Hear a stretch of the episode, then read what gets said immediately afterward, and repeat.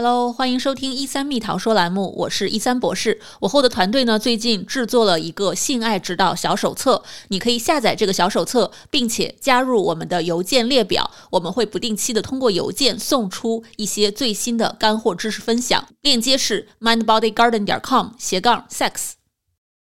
亲爱的，你看咱们已经结婚了，那就得约法三章。没问题，你说你说，为了爱，我什么都能做。太好啦，就是等你这句话呢。你看，我们是夫妻，就应该互相满足。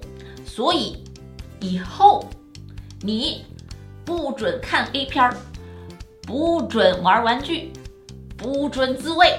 呃，我退婚还来得及不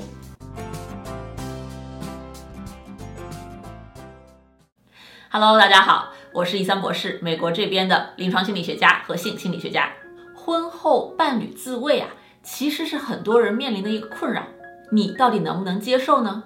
我们的网友调查，有百分之八的网友呢是完全不能接受婚后伴侣自慰的。那么到底有多少人在结婚之后还会继续自慰呢？我们先来看一下日本一个玩具公司对一千多位成年人做的一个研究调查，那些在关系当中的人。有百分之八十一都还在继续自慰。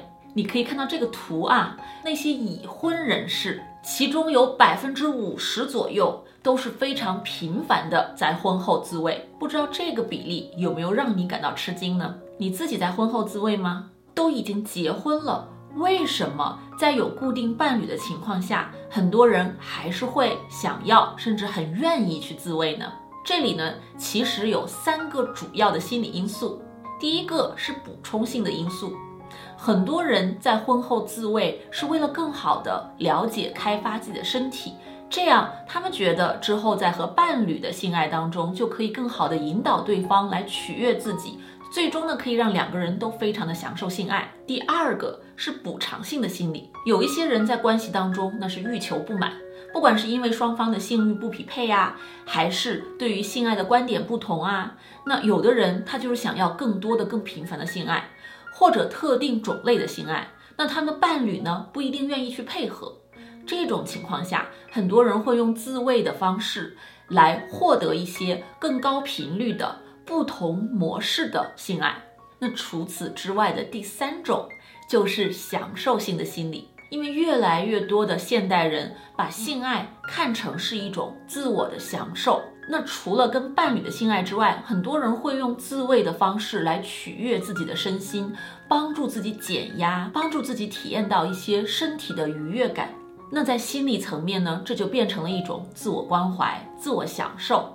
那既然这个是享受的，不管在不在关系当中，有没有伴侣，那这个都是可以进行的。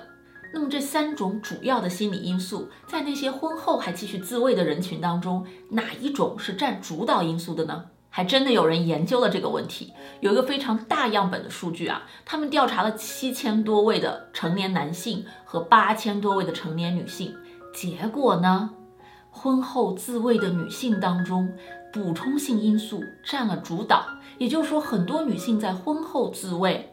除了享受之外，更多的是希望探索自己的身体之后，可以引导伴侣，让双方更好的享受一起的性爱。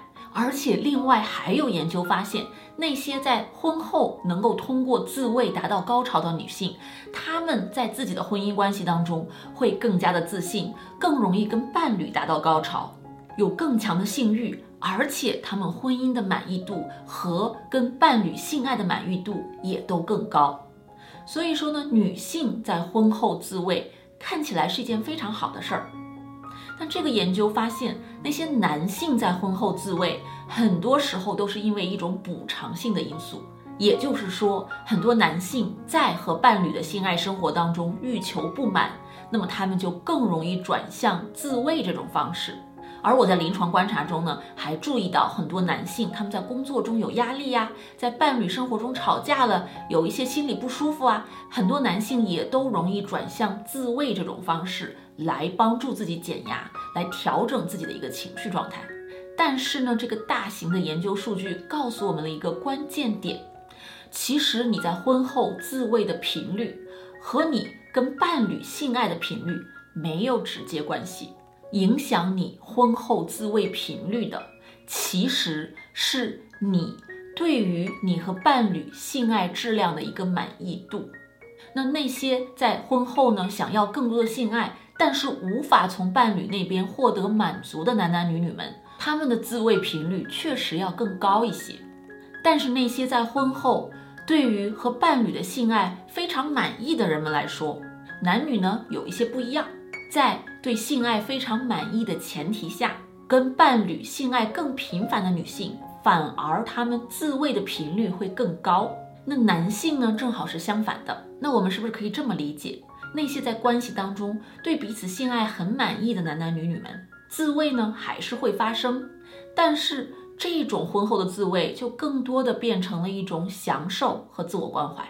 那结合这么多的研究和我在临床上治疗很多夫妻们的临床观察，我最后想强调这样三个要点：第一，婚后自慰非常的正常，非常的普遍。其实适当的在婚后进行一些自慰的活动，对你们双方一起提升你们的性爱满意度和性爱质量，可能是非常有好处的。第二，千万不要指望在婚后你所有的性爱需求都要靠你的伴侣来满足。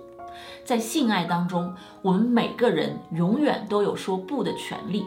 那么在婚姻当中，夫妻双方性欲不匹配的情况也是经常发生的。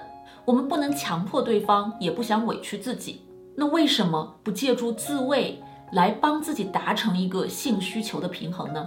如果你把自己对性爱的一个渴求全部都压到了你伴侣的身上，那么你们就很容易陷入一种你追我逃的模式，最终你觉得被拒绝受伤，对方觉得你逼得太紧，他也难过。那如果你的伴侣在你的强迫之下勉强同意有更多的性爱，那你的伴侣也不会快乐，反过来你也会觉得你的伴侣不够投入，不是真心实意的。最终受伤的还是你们两个。第三，婚后的自慰其实是一个非常好的心理调试的方式，这个和出轨完全是两码事，千万不要把它们等同。如果伴侣的一方不能够接受，强迫另外一方一定要停止婚后自慰的行为，我可以很肯定的告诉你，这个不会长期有效的，大概率被强迫的伴侣有可能在之后偷偷的自慰。然后就会愧疚，万一被伴侣发现了，那就会大吵一架。